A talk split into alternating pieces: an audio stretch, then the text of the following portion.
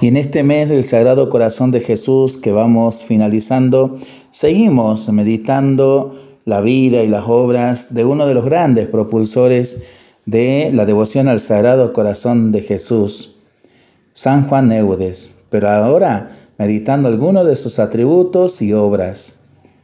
Al servicio de los enfermos. Dos años más tarde se desató en Normandía una violenta epidemia de peste esto en el año 1625, y Juan se ofreció para asistir a sus compatriotas.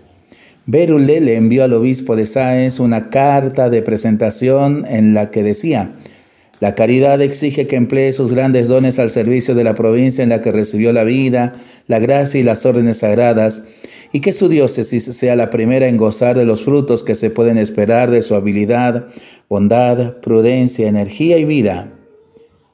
El padre Eudes pasó dos meses en la asistencia a los enfermos en lo espiritual y en lo material.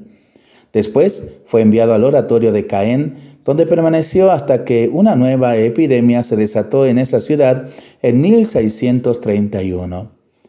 Para evitar el peligro de contagiar a sus hermanos, Juan se apartó de ellos y vivió en el campo donde recibía la comida del convento. Predicador ungido, Pasó los diez años siguientes en la prédica de misiones al pueblo, preparándose así para la tarea a la que Dios le tenía destinado. En aquella época empezaron a organizarse las misiones populares en su forma actual. San Juan Eudes se distinguió entre todos los misioneros. En cuanto acababa de predicar, se sentaba a oír confesiones, ya que, según él, el predicador agita las ramas, pero el confesor es el que caza los pájaros. Monseñor Lecamus, amigo de San Francisco de Sales, dijo refiriéndose al padre Eudes, yo he oído a los mejores predicadores de Italia y Francia y les aseguro que ninguno de ellos mueve tanto a las gentes como este buen padre.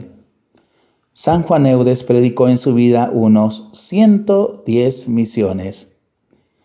En cuanto a su tarea como confesor, las gentes decían de él, en la predicación es un león, y en la confesión un cordero. Las mujeres atrapadas en mala vida. Una de las experiencias que adquirió durante sus años de misionero fue que las mujeres de mala vida que intentaban convertirse se encontraban en una situación particularmente difícil. Durante algún tiempo trató de resolver la dificultad alojándolas provisionalmente en las casas de las familias piadosas, pero cayó en la cuenta de que el remedio no era del todo adecuado.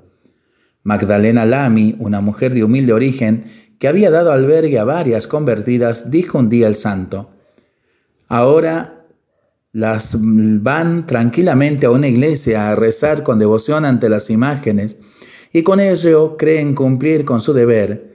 No se engañen, su deber es alojar decentemente a estas pobres mujeres que se pierden porque nadie les tiende la mano estas palabras produjeron profunda impresión en San Juan Eudes, quien alquiló en 1671 una casa para las mujeres arrepentidas en la que podían albergarse en tanto que encontraban un empleo decente.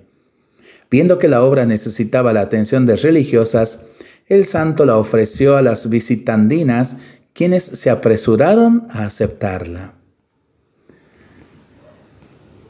linda biografía de este gran santo para seguir pensándolo y rezándolo en familia y entre amigos, ¿no? Mientras lo hacemos, pedimos al Señor su bendición, le seguimos pidiendo por nuestras intenciones y nosotros responsablemente nos cuidamos y nos comprometemos a ser verdaderos instrumentos de paz. Que el Señor nos bendiga en el nombre del Padre, del Hijo y del Espíritu Santo. Amén.